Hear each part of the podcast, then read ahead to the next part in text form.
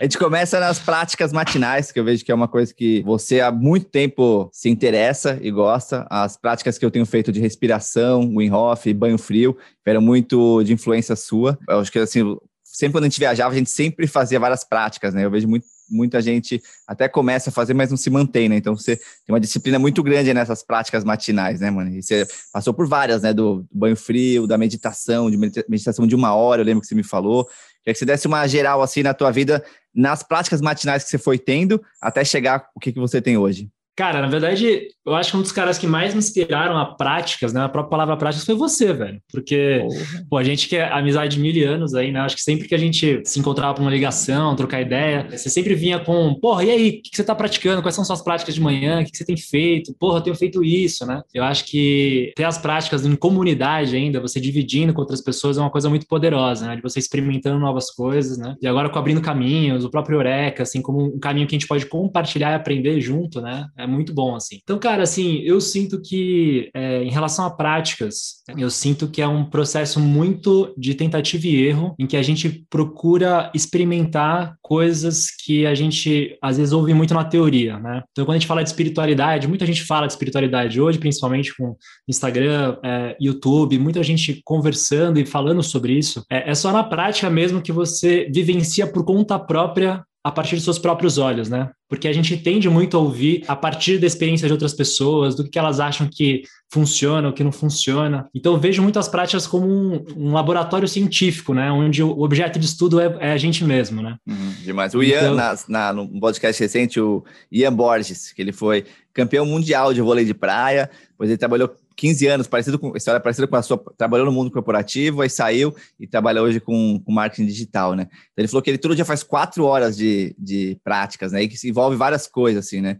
E aí Sim. é o que você falou, tentativa e erro, né? Tenta uma, faz uma. Eu sei que você já foi flu, mudando, assim, né? E acho que é o que você trouxe, de cada pessoa vai ter as suas boas, mas tem gente que não sabe nem por onde começar, né, mano? Que que, lá, na sua trajetória, você, pra, na prática, assim, você começou a mudar de não ter rotina matinal nenhuma para ter alguma?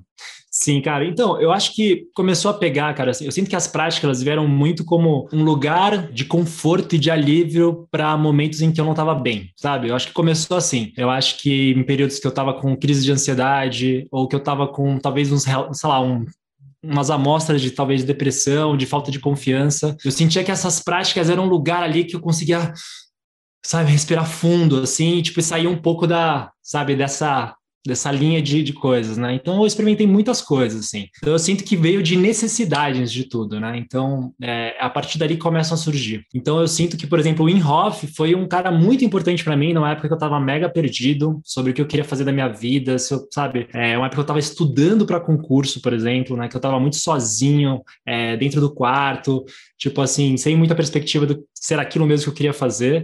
Então ele me veio como um alívio, assim, tipo, olha, tem um espaço aqui que você pode se sentir muito mais aberto, com muito mais serenidade. Então, ele traz, acho que, pontos de referência, sabe, Rick? Tipo, você está num buraco, ele, a prática te mostra uma outra possibilidade de um estado de consciência que você não vivencia no dia a dia. Então, e ela fala assim, olha... O outra... você diz na, a respiração, o banho ou os dois? Eu acho que os, eu acho que começou com a respiração. Começou com a respiração, né? Acho que a respiração é, é uma das coisas mais poderosas, né? Desde tradições yogis, o próprio Wim Hof ele foi inspirado pelo yoga, né? Os, pelos pranayamas, né? É, então foi uma das primeiras coisas assim que me pôs em contato com algo diferente ali, assim, sabe? Olha, tem alguma coisa muito poderosa aqui, porque eu lembro de, em 30 minutos de prática, eu saí de um estado, tipo, de ansiedade, eu tá calmo, sabe, mais sensível, ouvindo as coisas, tipo, relaxado, num nível que eu não tava há muito tempo. Então ele traz assim, porra, olha que legal, sabe? Tem alguma coisa aqui. E aí depois foi evoluindo, cara, assim, surgindo várias outras coisas. Assim, eu acho que exercício físico é uma coisa que eu sempre usei como um, um aterrador, né? Como um lugar em que eu me centro, que eu tô sozinho, mas dentro do meu corpo, assim, acho que é um lugar que eu aprendo muito. Então, exercício foi uma coisa que me veio muito, já corri bastante, é, corrida foi uma coisa que entrou muito para mim.